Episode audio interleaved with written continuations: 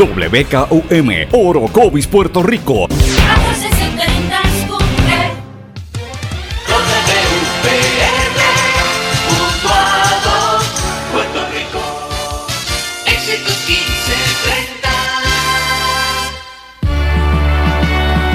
Transmite WEXS Patillas Guayama. XXX 61. Escuchas WMDB desde Fajardo, Puerto Rico, a través del 1480M y a través de www.el1480.net.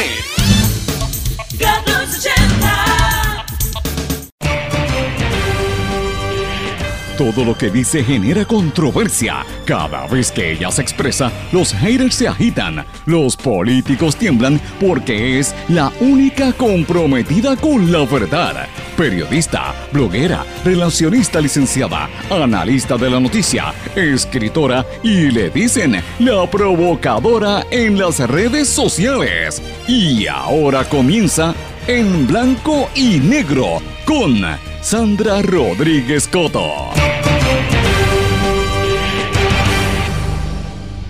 Bienvenidos a su programa en blanco y negro con Sandra. Hoy es viernes 7 de septiembre de 2018, nuestra edición número 98. Por aquí, por la red informativa de Puerto Rico, les saluda Sandra Rodríguez Coto. Buen provecho a los que están almorzando o a los que ya lo hicieron. Sabemos que ya hoy es viernes, el cuerpo pide calle. La gente está loca por salir y por despejarse después de una semana que aunque fue corta, fue bien intensa. Eh, para los que mucha gente tuvo el día libre, ¿verdad? mucha gente como yo trabajamos los cinco días, pero ciertamente ha, sido una semana muy intensa en términos de trabajo y en términos de informaciones noticiosas.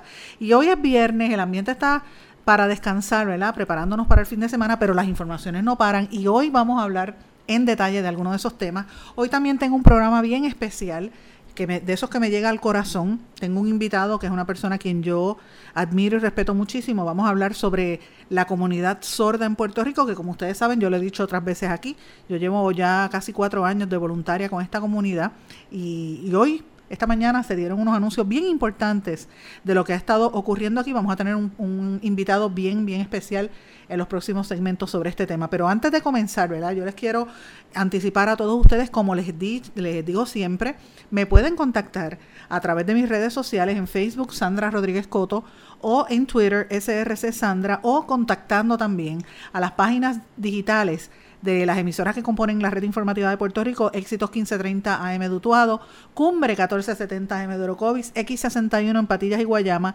y el 1480 que llega desde las Islas Vírgenes pasando por Fajardo hasta San Juan.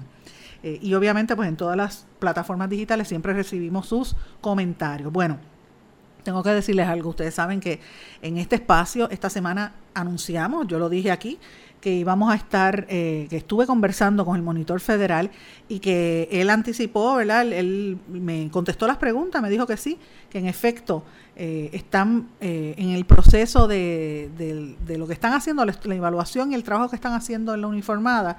Y evidentemente los cambios en la policía no se iban a hacer esperar. Esto confirma lo que hemos venido diciendo en este espacio desde el lunes, desde el martes, debo decir que empiezan la ronda de cambios en la alta gerencia de la uniformada. Vamos a hablar de eso. Otros temas que yo creo que son bien importantes y merecen hablar. Oigan, prepárense. Incrementa las probabilidades de desarrollo ciclónico del Invest 93L y el 92L se continúa desplazando. Cada vez que hablemos de eso de los Invest, uno se preocupa. Y sobre todo cuando en estos días fue el aniversario del huracán Irma y por ahí viene el de María y pues obviamente cada vez que llueve uno se preocupa por la situación, pero tenemos que estar bien atentos. Vivimos en el Caribe, en el trópico, tenemos que estar atentos a lo que viene por ahí. La justicia le sonríe a Somoza y le devolvieron su porche y salió bien. No hubo causa contra el ex secretario de justicia. Claro, ex secretario de justicia, le pregunto si hubiera sido usted o si hubiera sido yo, cuál hubiese sido la suerte. Testigo cuenta cómo intentó seguir a sospechoso del asesinato en el hospital IMA tras los hechos. Ustedes saben que asesinaron a una persona allá. Y como mencioné, vamos a hablar de la comunidad sorda. En los Estados Unidos también quiero hablarles de la preocupación de las consecuencias no deseadas de la guerra comercial del, del presidente Donald Trump con otros países. Y se preguntan si va a haber un colapso económico mundial. Entienden que la intención del presidente norteamericano de reducir el déficit tendría consecuencias negativas en el resto del mundo. A nivel global, la noticia más importante es lo que ocurrió con el candidato de la ultraderecha de Brasil, el candidato a la presidencia, Jair eh, Bolsonaro que fue apuñalado en medio de un acto oficial de campaña. Bolsonaro lidera las encuestas de intención de voto para las elecciones presidenciales que son ahora en octubre y lo apuñalaron cuando era cargado a hombros por unos partidarios en un acto en el que estaba rodeado por una multitud. a él le, le tildan de racista y de homofóbico y de defensor de la pena de muerte, pero el controversial candidato eh, aspira a la presidencia de Brasil y lo atacaron. Lo llevaron a cuidados intensivos luego de una cirugía. Y el ataque a ese candidato generó sobre 808 mil mensajes en Twitter en menos de dos horas. Hablando de Brasil, unos 75.500 venezolanos pidieron regularizar su estancia en Brasil desde el año 2015. Esto abona lo que hemos estado hablando aquí del problema de la migración. En Paraguay aprueban una histórica ley de trasplantes en Paraguay. En Guatemala el gobierno acusa a la Comisión contra la Impunidad de ser una estructura paralela y clandestina. En Honduras se firma un convenio por 254 millones de dólares para combatir la pobreza. También en Honduras la ONU dice que los partidos minoritarios están invitados al diálogo. Y el canciller colombiano no trató con Bolton la desaprobación de la lucha antidrogas en las relaciones Estados Unidos y Colombia. Así que esas son algunas de las noticias más importantes. Pero vamos a regresar aquí a Puerto Rico, lo que habíamos hablado al principio, una nueva ronda de cambios en la policía, confirma lo que hemos estado diciendo en este espacio en blanco y negro desde el martes, para que ustedes vean que estamos enterados de lo que está ocurriendo, noticias que estamos adelantando aquí, temas y tendencias que estamos adelantando aquí y que compañeros de otras emisoras y cadenas lo estuvieron eh, respaldando con sus tweets y sus comentarios en días recientes, saben que lo dije al aire, y evidentemente pues se confirma que ya vienen unos cambios importantes. Hay una nueva ronda eh, eh, en el alto mando, ¿verdad?, de los cambios que se están dando allí en el negociado de la policía.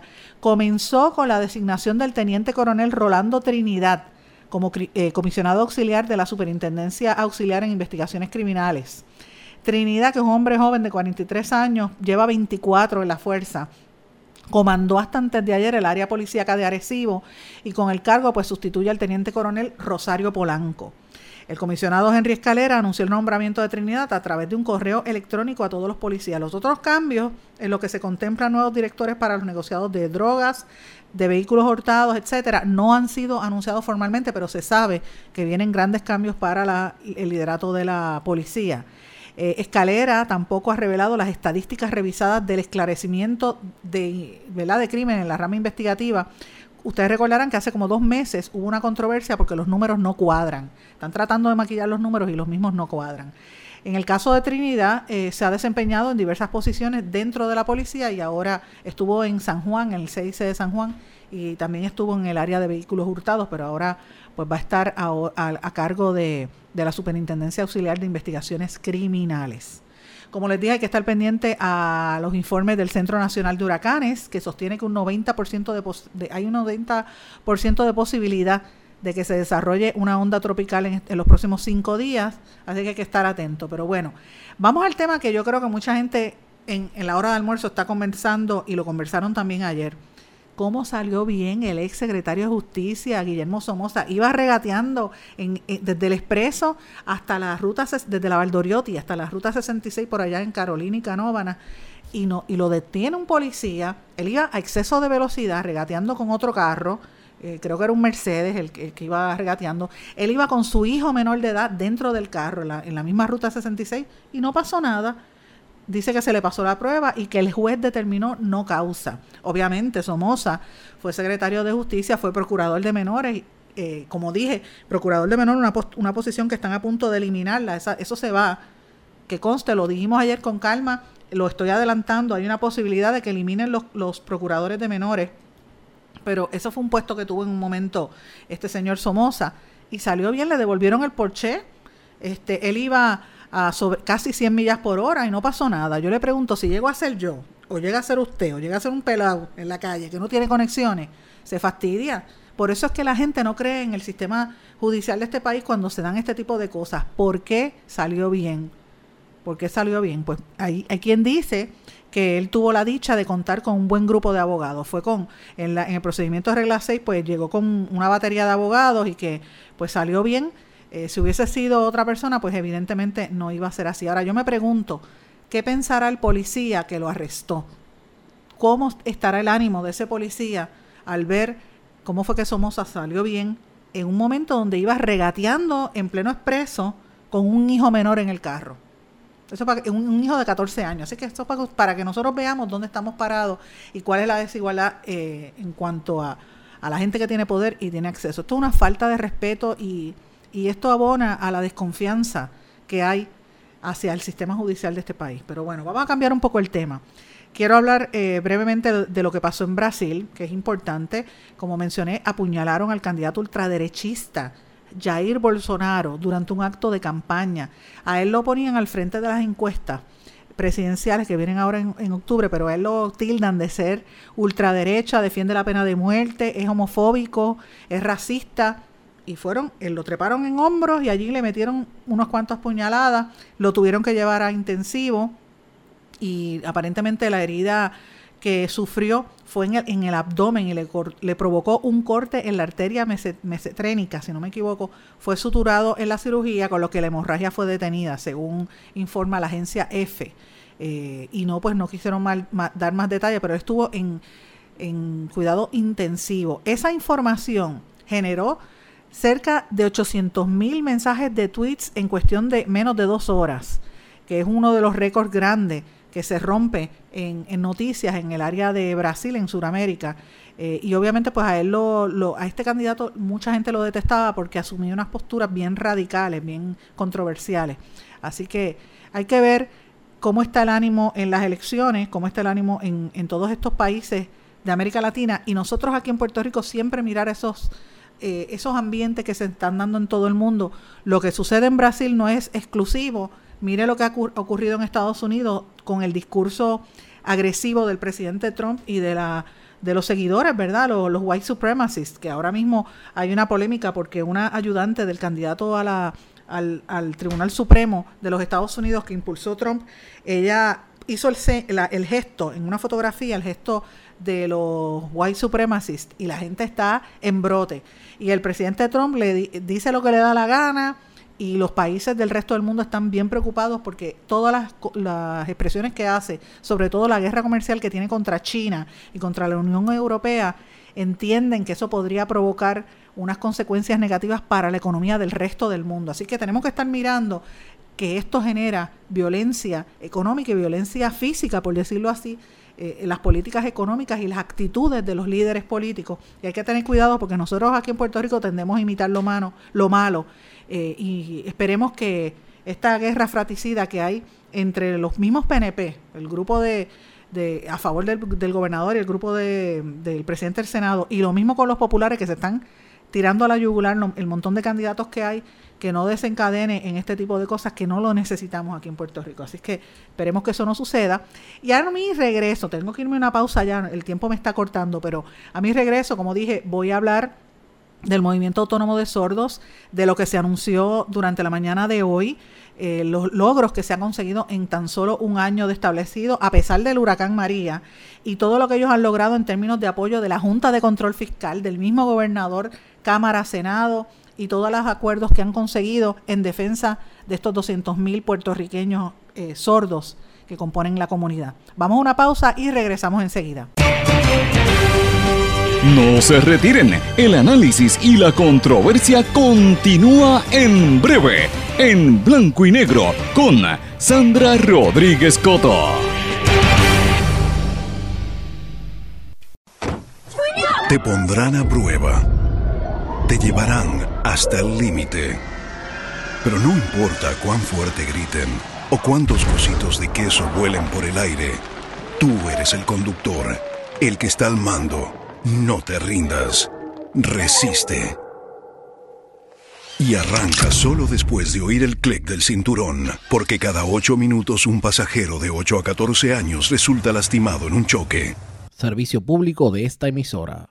Hola. Estoy llamando por el anuncio del carro. Dice que se negocia el precio y se financian los pagos. En español, algunos verbos terminados en AR, como negociar y financiar, se confunden con otros terminados en EAR, como pelear o faxear. Aunque se dice pelea y faxea, es preferible decir negocia y financia. Estoy llamando por el anuncio del carro. Dice que se negocia el precio y se financian los pagos. El español nuestro de cada día. Dilo bien, dilo mejor. Academia Puertorriqueña de la Lengua Española, Fundación Puertorriqueña de las Humanidades y esta emisora emisora.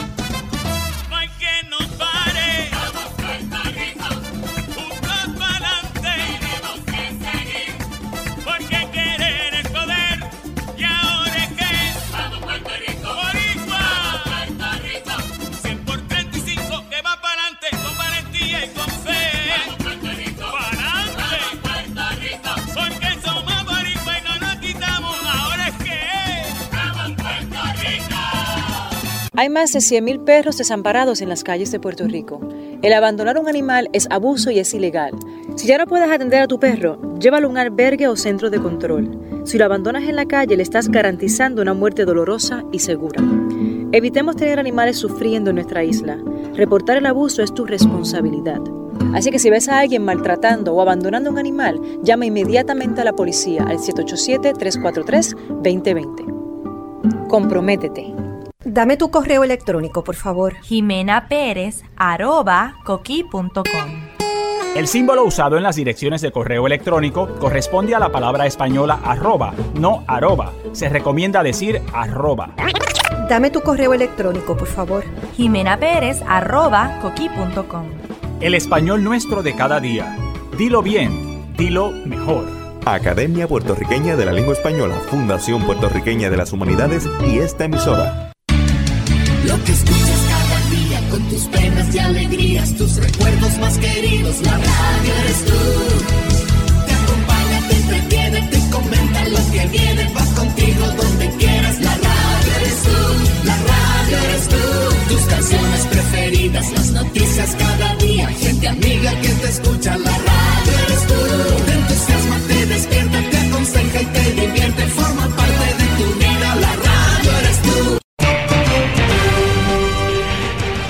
ya regresamos con el programa de la verdad en blanco y negro con Sandra Rodríguez Coto.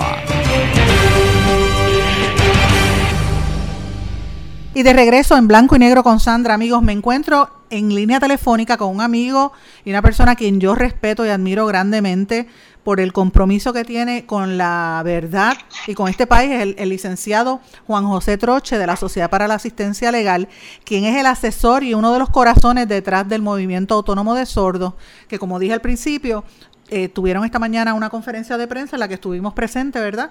Hablando sobre los logros y lo, lo que se ha conseguido este año. Juan José, ¿cómo estás? Bien, gracias a Dios. Buenas tardes y buenas tardes a todo tu público, ese público bonito Radio Escucha. Estamos a sus órdenes. Quería, quería preguntarte en, en, términos generales, para la gente que nos está sintonizando, ¿verdad? Que, que quizás no es sorda, es como la mayoría, somos oyentes. ¿Por qué es importante eh, apoyar estas, estas gestiones y estos trabajos que están haciendo los sordos, la comunidad sorda en Puerto Rico? Bueno, pues gracias Sandra por la oportunidad también me uno a tus palabras, un abrazo, también te admiro mucho por tu labor.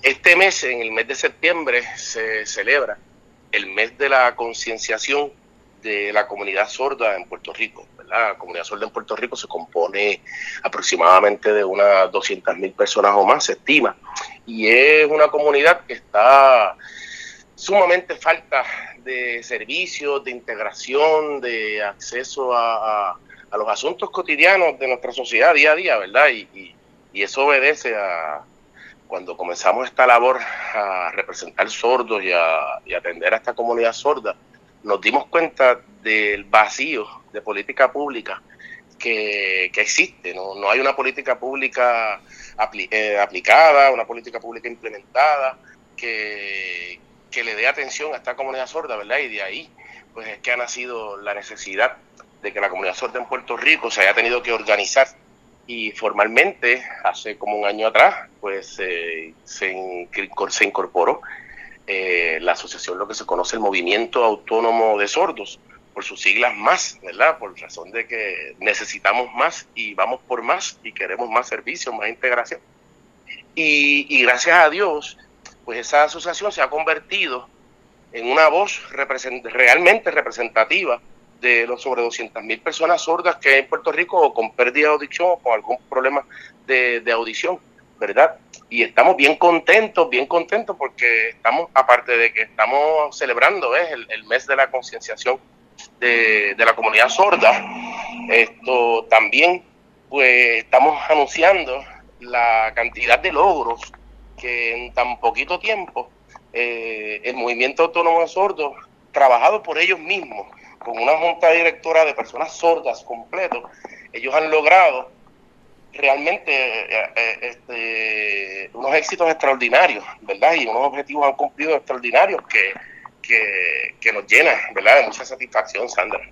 Eso, esos logros vienen en áreas principales de en términos de activar a la comunidad alrededor de todo Puerto Rico, también el área de crear conciencia y reconocimiento público y el área de, la defensa de los derechos y el gobierno, y en esa área, en todas, ¿verdad? Pero en el área de, de, los, de la defensa de los derechos y gobierno, tú tienes un rol fundamental guiando a estos compañeros y amigos sordos. Me gustaría que explicaras un poco a la radio escucha qué se ha conseguido en este año, que para mí es histórico. Pues mira, este, en este año con mucho trabajo, porque la verdad es que hemos trabajado mucho, y algo bien interesante, hemos encontrado eh, puertorriqueños eh, de altura que han escuchado las necesidades, la, han escuchado el sentir de esta comunidad sorda y han abierto sus puertas, ¿verdad? Esto ha trascendido hasta política partidista, esta lucha, porque se trata de, de reconocimiento de derechos humanos, de derechos tan básicos como acceso a la vida, acceso a la comunicación, ¿verdad? El amor, mi, desarrollo como persona, como profesional en una sociedad pues, que me, también me brinde las herramientas para poder entrar. Y ahí es que hemos entrado. Por ejemplo, surge más que se ha convertido prácticamente en la voz de la comunidad sorda en Puerto Rico. Este, hemos logrado integración con otras, con otras organizaciones ¿verdad? Que nos han permitido pues entrar a, brindar unos servicios y a darle una mano en, un momento donde no hay política pública, pues eh, más se ha convertido en, esa atención que, se le está brindando al sordo, ¿verdad? Este, también interesante por demás, pues al mes que se creó más, con un plan de trabajo que teníamos delimitado el año pasado, fuimos impactados por María, quien, quien no conoce ese evento atmosférico. Que ahora se cumple el eh, año que, que sí, se cumple el año, pero casualmente también, más, eh, perdóneme, el huracán María fue como un impulso comunitario que tuvo estas personas que dentro de un plan de trabajo que tenían establecido, de lo que hemos ido hablando ya, ellos cambiaron su plan de trabajo, no se quitaron, dijeron no, ahora es cuando de momento los soldados se quedaron huérfanos, de momento en esta necesidad del huracán María.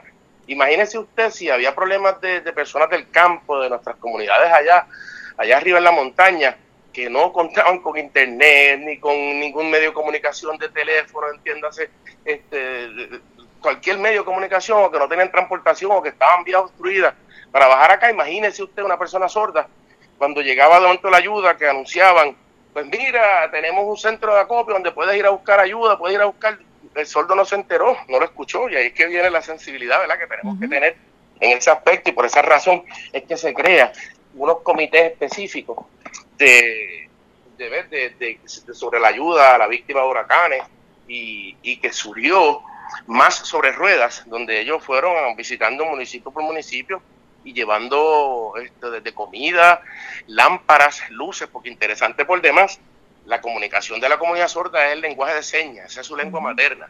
Y entonces, de momento, en, en una situación donde tenemos un huracán, que hay falta de energía eléctrica, la luz es un factor importante en la comunicación de esa comunidad. Porque si no veo, es una comunicación visual, si no veo, no me puedo comunicar. O sea que, hasta ese punto hay que entender hasta la cultura sorda para poder llegar a los servicios que esta comunidad necesita. Y se repartieron lámparas, víveres, alimentos, agua, esto. Y de verdad que se crecieron durante, durante ese momento. Pero también se anunciamos también, obviamente, pues acuerdo con la Junta de Control Fiscal, donde más le hizo un reclamo para poder estar al día de los asuntos fiscales que atienden a Puerto Rico.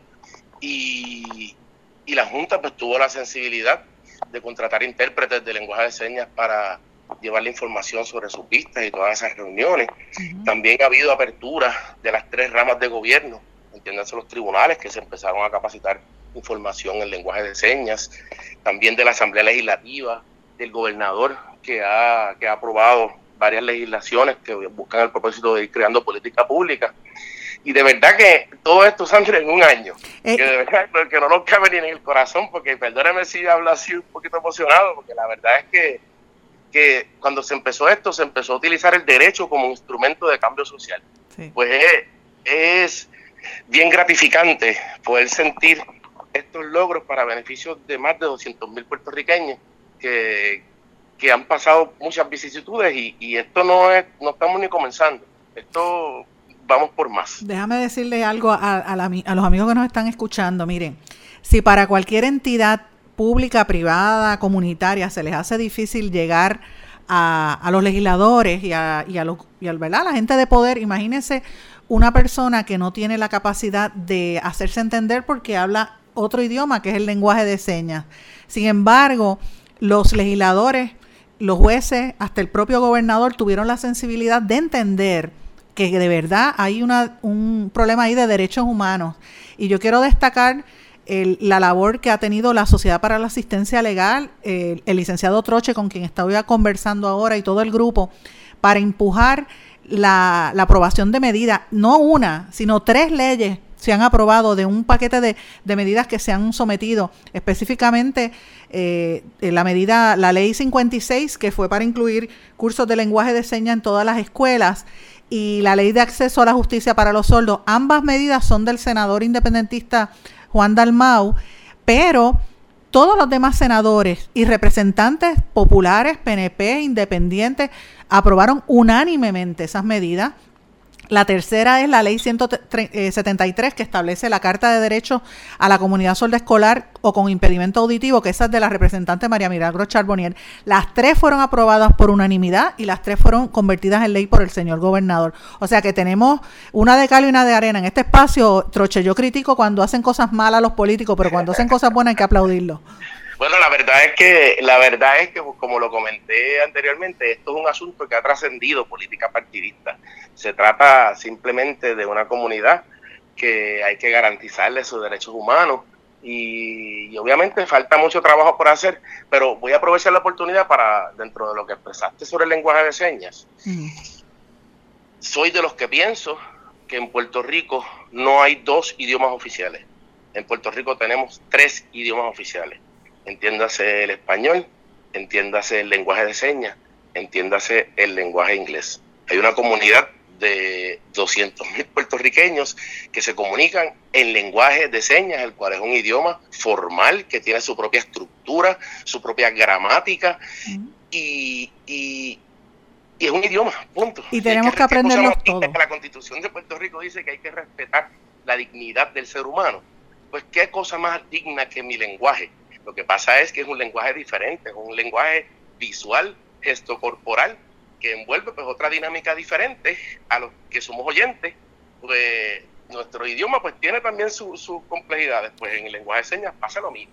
Pero hay que lograr esa sensibilidad gubernamental que en Puerto Rico falta un idioma por, por, integrar en los asuntos cotidianos. Eh, Troche, vamos a ir a una pausa y enseguida retomamos este tema. Vamos a una pausa. No se retiren, el análisis y la controversia continúa en breve, en blanco y negro, con Sandra Rodríguez Coto. Te pondrán a prueba, te llevarán hasta el límite, pero no importa cuán fuerte griten o cuántos cositos de queso vuelen por el aire, tú eres el conductor, el que está al mando no te rindas. Resiste. Y arranca solo después de oír el clic del cinturón, porque cada 8 minutos un pasajero de 8 a 14 años resulta lastimado en un choque. Servicio público de esta emisora. Hola. Estoy llamando por el anuncio del carro. Dice que se negocia el precio y se financian los pagos. En español, algunos verbos terminados en AR, como negociar y financiar, se confunden con otros terminados en EAR, como pelear o faxear. Aunque se dice pelea y faxea, es preferible decir negocia y financia. Estoy llamando por el anuncio del carro. Dice que se negocia el precio y se financian los pagos. El español nuestro de cada día. Dilo bien, dilo mejor. Academia Puertorriqueña de la Lengua Española, Fundación Puertorriqueña de las Humanidades y esta emisora.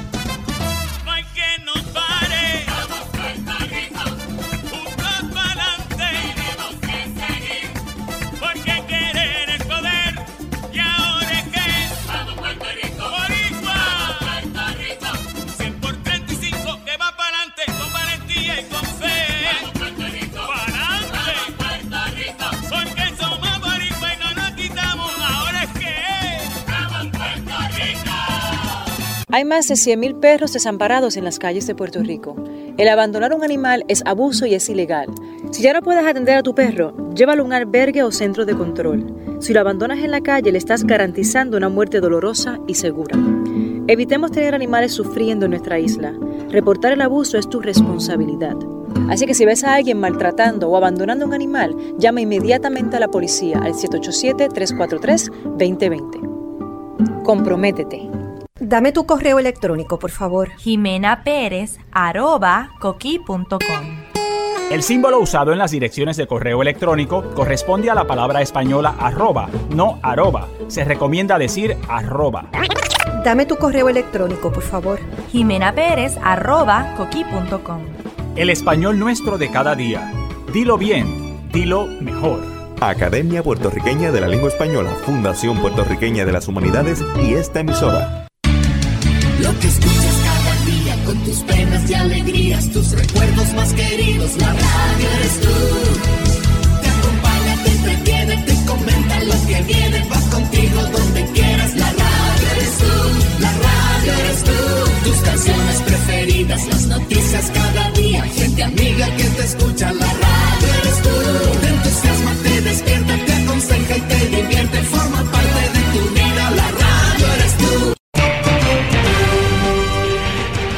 ya regresamos con el programa de la verdad en blanco y negro con Sandra Rodríguez Coto.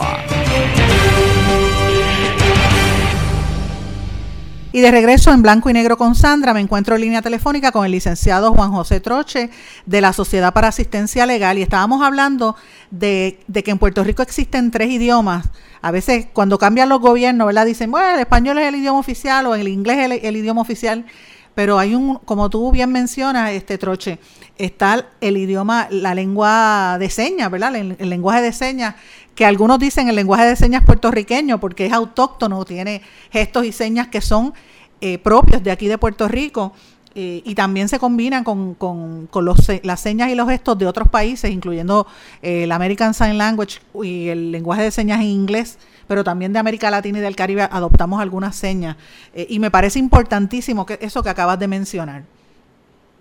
Yo, yo creo que es un asunto de derechos humanos y ahora mismo, pues en cuanto al lenguaje de señas, puedo decir que parte del problema de integración de la comunidad sorda es, vuelvo y repito, la falta de política pública, en el sentido de que el lenguaje de señas en Puerto Rico no está regulado, como lo está regulado el español, como existe un Consejo de Educación Superior, como existen unas entidades que se encargan, ¿verdad?, de, de la educación, del respeto a los idiomas y ellos. El lenguaje de señas en Puerto Rico no está regulado, así tampoco los intérpretes que en Puerto Rico sí existen y hay excelentes intérpretes que brindan un trabajo con su corazón y mucho esfuerzo y que logran ser un puente de comunicación. Pero lamentablemente tampoco existe una junta examinadora de intérpretes de lenguajes de señas que regule de formalmente la profesión y eso hace obviamente porque también eso es parte de la limitación de los servicios y los accesos de la comunidad sorda y pues es uno de los asuntos a los que cual más también va a estar eh, dirigiéndose a la larga, está dentro de los planes de trabajo de, de más. Obviamente es un tema un poco más complejo, pero es necesario porque ya no estamos hablando de que si se habla inglés, pues porque tenemos, hay personas pues que, que comparten pues el idioma inglés o quieren ser este estadistas, que eso se respeta, o el español, porque no, pues nosotros somos acá y hablamos español, no tiene que ver con ese debate para nada. Y vuelvo y le digo que la lucha de la comunidad sorda ha trascendido la política partidista porque es que tiene que ver con un idioma de, propio de una comunidad, propio de una cultura puertorriqueña, de la cultura sorda, que, que no está atado a países, a nada. Es un idioma natural, lengua de señas para la comunidad sorda. Su lengua materna, que es otro asunto, por eso es que no está atado tampoco a, ninguna política partidista y en parte, pues eso obviamente le da una ventaja a la comunidad sorda desde el punto de vista de que su reclamo y su, y su alegación es genuina, libre de cualquier impugnación esto política, porque se trata del derecho al respeto a la dignidad y a la integración de otros puertorriqueños que hablan un idioma distinto, porque la, ser, ser sordo no es sinónimo de tener deficiencia intelectual. Ser sordo no es sinónimo de, tener una incapacidad. Lo único que no puede hacer un sordo es escuchar, pero puede hacer de todo. Y cuando venimos a ver, el sordo tiene su medio de comunicación, que es el lenguaje de señas. Somos nosotros los que tenemos que aprender a, a comunicarnos en su idioma. Y de momento tienes un ser humano completamente funcional, integrado y que no tiene ningún problema, ninguno. Al contrario, desarrollan otros sentidos y son sumamente eh, brillantes, inteligentes, con mucha capacidad. Que si, que si el pueblo de Puerto Rico brinda una política pública de atención a esta comunidad, empezando por las escuelas, esos niñitos sordos, ahora mismo que los tenemos cogiendo clases en un salón contenido con otros estudiantes de la corriente regular y no tiene intérprete y el niño sordo no, no escucha. Si no escucha, pues no, no va a recibir esa, esa lección que está dando la maestra día a día. No aprende. obviamente ese niño necesita de un acomodo razonable para poder entender y para poder escuchar, pero eh, eh, también es educable, tiene derecho a una educación, la constitución le da derecho a una, educación. Y de hecho, en el caso de los niños en, en, particular, hay un punto también ahí adicional, y es que en la medida en que no se da ese, ese servicio, cuando llegan a, a la adolescencia y a la adultez, pues cada vez son menos y se rajan, no van a la universidad. Eh, Correcto, eso es parte de la falta de política pública, inclusive esas quejas de padres con niños sordos llegaron a oídos de más del movimiento autónomo de sordos y eso provocó que en una de las reuniones de la junta de la junta de directores del movimiento autónomo de sordos que ellos entraran a la discusión y aportaran la idea que ellos iban a crear un comité de padres de niños sordos para integrar a padres para poder ser también un puente de llevar el reclamo y apoyar a, esos padres de niños solos, que también eso está dentro del plan de trabajo que se está este, bregando, pero Sandra, hemos hecho todo eso en un año. tenemos de hecho, que a veces ir, como decimos, este, hay que ir escogiendo las batallas porque es mucho, es mucho. Mira, yo, Estamos hablando que aquí tenemos, aquí tenemos esto es un proyecto, yo, yo jamás pensé, esto no era una meta en mi vida como, como abogado. Yo voy para 20 años en la profesión y y jamás pensé que yo iba a estar, mi licencia de abogado iba a poder representar a tantas personas a la vez, ¿verdad? Y, ayudar. Y, y, aclaro también que el crédito no es mío. Esto es de una la Sociedad para Asistencia Legal que me apoyó en sus orígenes con el proyecto Salpolo Soldo. Aquí hay un equipo de profesionales envueltos, desde empezando de la licenciada Lisel Costa, la licenciada Uru Zenón, la licenciada Natalia García, la licenciada Yajaira Colón, el licenciado Julián Claudio, el licenciado José Soler, el licenciado esto Emil Rodríguez, esto y, bendito, perdóname si se me queda alguno porque somos muchos, muchos corazones buenos y manos puertorriqueñas que dijeron, vamos a utilizar el derecho como instrumento de cambio y vamos a hacerlo. Luis Zambrana, perdóname, Luis Zambrana, por ahí el licenciado Luis Gutiérrez también, que llevamos un punto hasta el Tribunal al Supremo con relación a derechos de la comunidad sorda y hemos empezado a romper barreras. ¿Ves? Que ese grupo yo le agradezco en el alma porque creyeron en la necesidad, creyeron en la idea y todos aportaron un granito de arena. Y, esto es un trabajo que hemos hecho tantas personas, incluyéndote a ti, Sandra, también, con tanto amor y tanto desinterés, que la verdad es que va solo. Desde el punto de vista, obviamente trabajamos, pero cuando las alegaciones van con buena fe, con amor, con verdadera necesidad, llegamos al punto donde queremos. Y esa es la meta de lo que nosotros hemos logrado y es como ejercer el derecho, no sé, de una forma sensible eh, y, utilizar el derecho como instrumento de cambio, que es difícil, pero se puede, se eh, puede. En mi caso te diré que como periodista, como, como, como persona que viene, ciudadana que viene del mundo de las comunicaciones, de los medios, eh, para mí ha sido abrirme a un mundo fascinante. Irónicamente, entro a este mundo por indirectamente por mi hija, que es solda parcial, y, y otro comunicador periodista, que es el intérprete Edwin Díaz, quien me dijo, dónde aprender a lenguaje de señas, etcétera. Cuando empiezo a conocer a los sordos, eso fue hace unos años, casi cuatro años atrás, eh, dije, no puedo, no me he podido despegar jamás, eh, porque es una comunidad que necesita ayuda y, realmente yo creo que se están dando las condiciones para que en el país eh, se empiece a reconocer esta, esta necesidad de que están ahí y no se van a ir, todo lo contrario, son gente productiva que aportan a la economía de este país, que pagan contribuciones, muchos de ellos, y que tienen cualquier derecho a vivir como cualquier otro, tenemos que respetarlo. Y a mí me quería mencionar también... Eh, eh, Juan José, como parte de, de, las cosas que se han logrado este año, ha sido importantísimo el apoyo de algunas entidades que comerciales que se han dado cuenta de, de esta situación. Yo quisiera, por ejemplo, mencionar la, la Asociación de Suscripción Conjunta que me contactaron eh, hace unos meses atrás porque querían hacer una campaña publicitaria y es la primera vez en la historia que se hace una campaña integrando intérpretes de sordos en todo, de lenguaje de señas en todas sus manifestaciones de anuncios de, de prensa, televisión eh, e incluso en redes sociales. En redes sociales han hecho ejecuciones, o sea, comerciales prácticamente en silentes, en, lenguaje de señas completo. Claro, para crear la conciencia y ellos han ido más allá, porque la SC fue más allá de una mera campaña publicitaria, empezaron a, enseñarle al pueblo lo que es un sordo, enseñarle lo que es el abecedario, el lenguaje de señas, que ellos tienen toda esa campaña por Facebook. Pero así como que todavía tenemos asuntos pendientes por ahí con la SC, pero así también como mencionas a la SC, que, que a mí me emociona ver una empresa puertorriqueña tan grande como lo que es la SC, pues apoyando a esta comunidad. Y es que así es que se hace la patria y así es que nosotros logramos el cambio, ¿verdad? También recientemente se unió por ahí, vi unos trabajos de Evertech, de Banco Popular, este, haciendo también, integrando lenguaje de señas en anuncios de ellos. También tenemos Starbucks, que ha sido un aliado incondicional de la comunidad. Sorda. E interesante por demás, Starbucks tiene actualmente un evento social todos los miércoles que se dio en la tienda de Atorrey, todos los miércoles. La comunidad sorda empezó a reunirse allí, y es lo que le llaman el chat de ellos en el Starbucks, ¿verdad? Y, y Starbucks pues se dio cuenta que tenía que los sordos escogieron su negocio este, para comunicarse y para compartir. Y eso crea de parte de ellos el que eh, tienen esa sensibilidad, también nos están apoyando grandemente y se anunciará mañana, este, mañana, ¿no? Este, hoy, hoy se anunció que se va a este, que se va a expandir, expandir a otros pueblos. Que vamos a estar expandiendo esa ese compartir que se da socialmente, vamos a empezar a expandirlo en toda la, por lo menos norte, sur, este, oeste de Puerto Rico para empezar a conectar la comunidad sorda y hacerla más visible. Y eso es lo que queremos, que, que el sordo se vea porque la sordera se conoce como el impedimento invisible.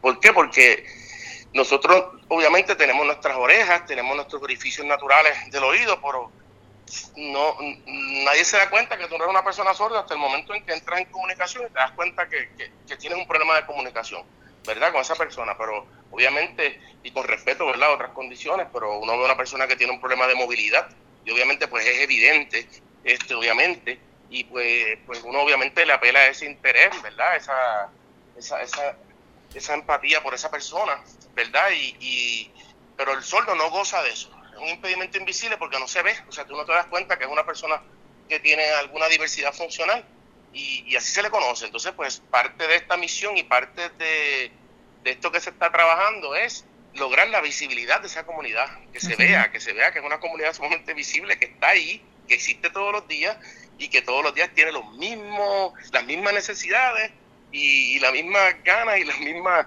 este, acceso a, diariamente a distintas agencias administrativas.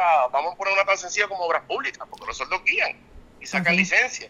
Y de momento, pues, no se le provee intérprete de lenguaje de señas. Es, es profundo el problema, pero pero estamos trabajando. Trabajando con él. Pues muchísimas gracias. Este era el licenciado Juan José Troche. Vamos a seguir esta conversación más adelante. Sabes que siempre este, este programa tiene las puertas abiertas para ti y obviamente para los sordos, que es mi vida. Así gracias, gracias Sandra. Un abrazo de verdad y animo que cualquier persona que quiera integrarse a esta iniciativa, esto es un trabajo para todo Puerto Rico, pues en confianza poder buscar información sobre el movimiento autónomo de sordo en Facebook y contactarnos Estamos también abiertos para recibir ideas, ayudas, aportaciones, que esto es un trabajo titánico. Es necesario, es necesario. Vamos a una pausa y regresamos enseguida. Gracias, Juan José. Gracias, buenas tardes. Vamos a una pausa y regresamos enseguida. No se retiren, el análisis y la controversia continúa en breve, en blanco y negro, con Sandra Rodríguez Coto.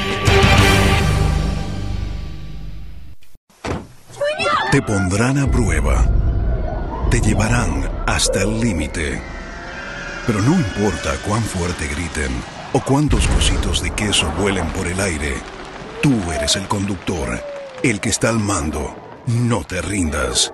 Resiste. Y arranca solo después de oír el clic del cinturón, porque cada ocho minutos un pasajero de 8 a 14 años resulta lastimado en un choque. Servicio público de esta emisora.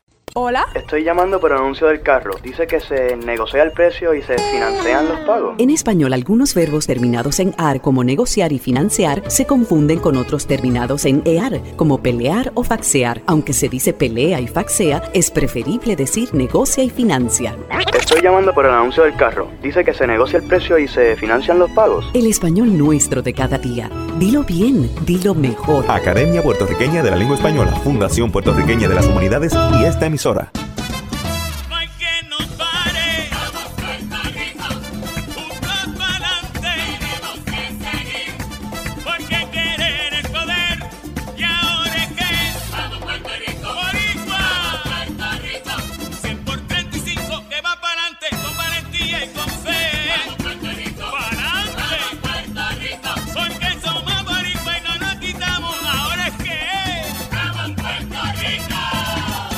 Más de 100.000 perros desamparados en las calles de Puerto Rico.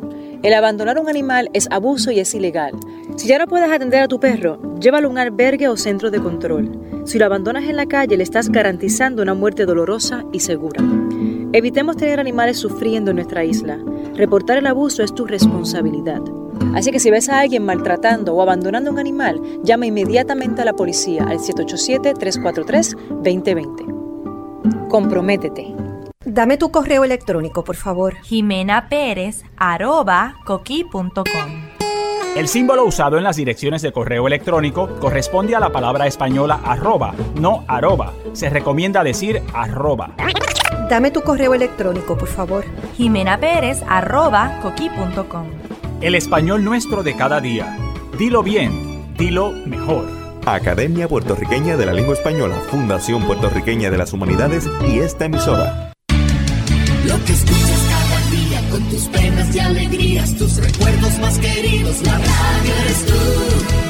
Te acompaña, te entretiene, te comenta lo que viene, vas contigo donde quieras, la radio eres tú, la radio eres tú. Tus canciones preferidas, las noticias cada día, gente amiga que te escucha, la radio eres tú. Te entusiasma, te despierta, te aconseja y te divierte, forma parte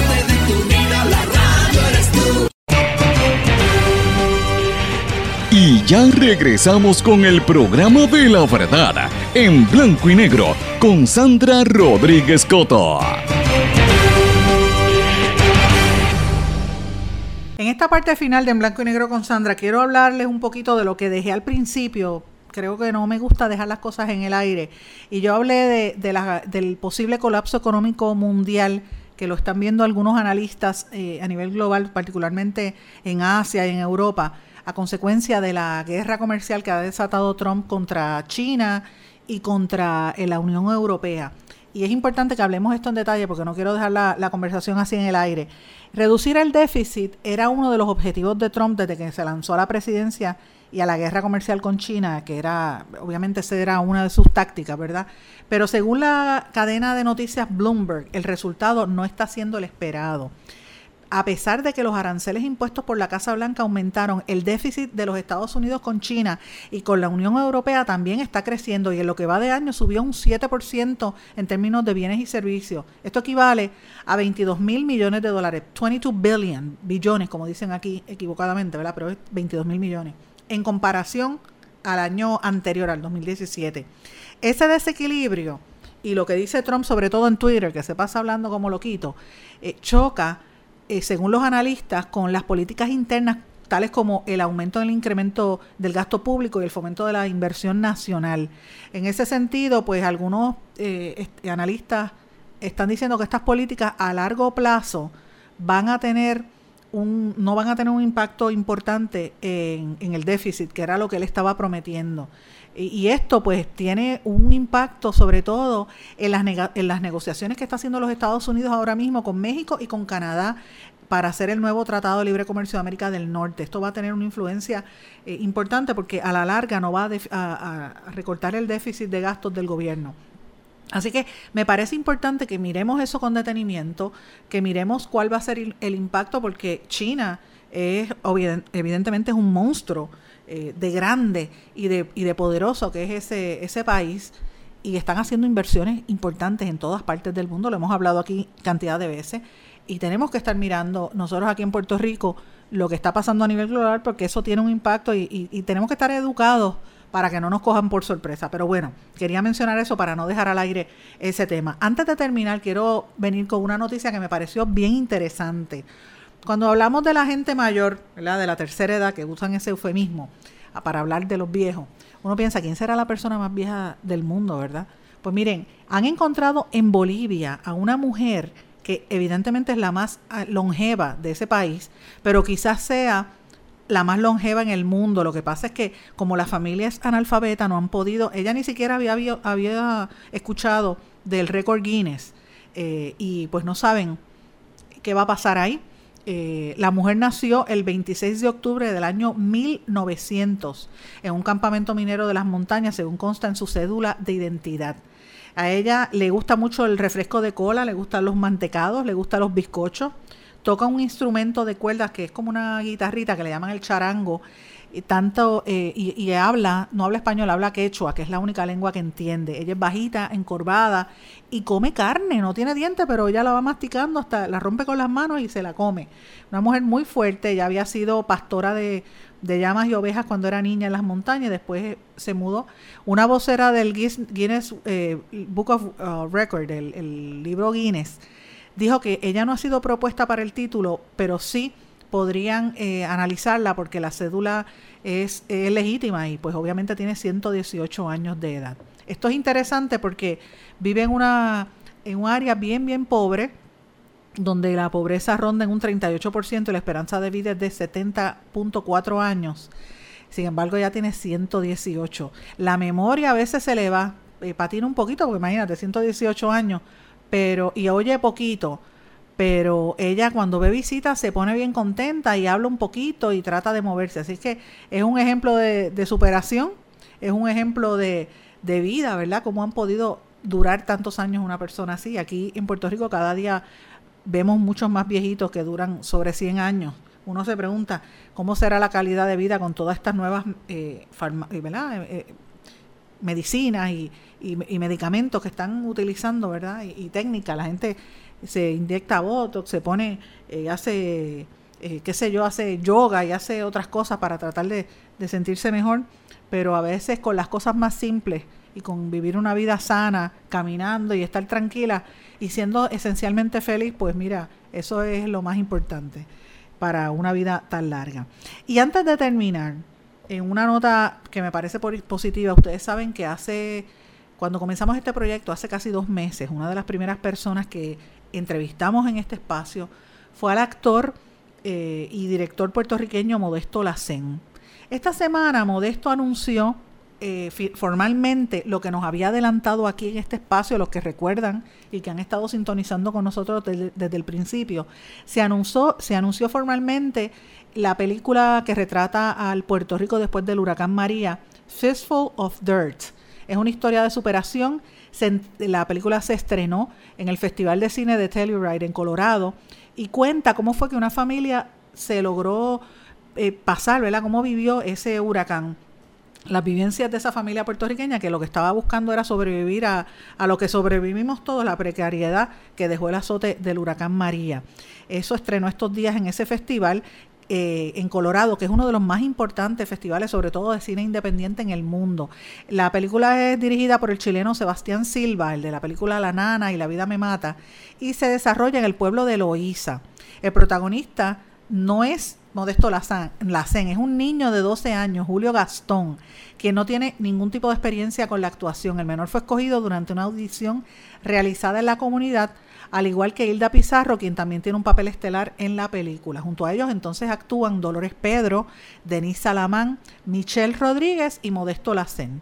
Desde Colorado, pues obviamente le hizo unas expresiones eh, allí se encontraba parte del elenco cuando se hicieron las declaraciones y Modesto dijo que su papel de Alicio es uno de los más difíciles que le ha tocado interpretar en toda su carrera, no solamente porque tuvo que aumentar 25 libras para ponerse gordo y fuerte, sino que era un hombre despiadado, perturbado mentalmente y muy cruel. Y él, él, él dice que es ese tipo que está sobreviviendo y que lo, lo, que hace, hace cualquier cosa, él pesca, apuesta a los gallos, o, sea, llega un momento en donde está desesperado, es alcohólico, está frustrado, está de mal humor eh, y siempre está con coraje. Y ciertamente ese personaje es bien diferente a lo que es Modesto. Modesto no es ese tipo de persona. Y evidentemente, pues, eh, ahora, después que pasó el huracán y la gente se está adaptando a la vida, es que vemos que están reventando esas cosas entre los puertorriqueños. Mucho, mucha depresión, mucha gente con corajes eh, aguantados, la gente explota eh, en, eh, momentos de cólera y no tiene paciencia, y discusiones a veces en, la familia, y es precisamente por la frustración y la tensión de todos estos meses. y es importante que nosotros empecemos preparar, a prepararnos y a cuidarnos para evitar que ese tipo de cosas y este tipo de frustraciones a nivel personal pues no, nos ahoguen tenemos que apalabrar los sentimientos, tenemos que, que expresar lo que buscamos y buscar ayuda evidentemente. Esta película demuestra eso como una de las partes de, ¿verdad? de las más importantes resultados después del huracán. Yo estoy deseosa de ver la Fistful of Dirt, se va a estar exhibiendo en una serie de festivales eh, hasta que llegue al cine aquí en Puerto Rico, pero evidentemente todo lo que sea superación de actores y, y artistas puertorriqueños, pues hay que aplaudirlo. Y usted como ciudadano que me está, me está sintonizando, me está escuchando, prepárese, cuídese. Si usted se siente como ese personaje que interpreta Modesto, que está con coraje, de mal humor, busque ayuda. Sobre todo este fin de semana que nos, nos encaminamos a, a, un fin de semana donde por lo general suelen aumentar los casos de violencia.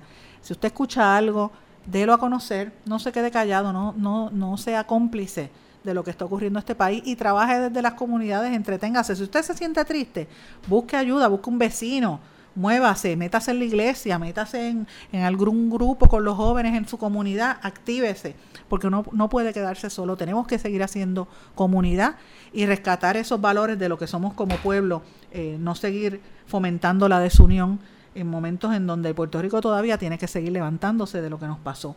Con esto me despido, yo espero que pasen un buen fin de semana y será hasta la próxima semana por aquí en Blanco y Negro con Sandra, que venimos a nuestra edición número 100 ya a la vuelta de la esquina. Que pasen todos un buen fin de semana. ¿Se quedó con ganas de más? Busque a Sandra Rodríguez Coto en las redes sociales o acceda a en blanco y negro.blogspot.com porque a la hora de decir la verdad solo hay una persona en la cual se puede confiar. Sandra Rodríguez Coto en blanco y negro.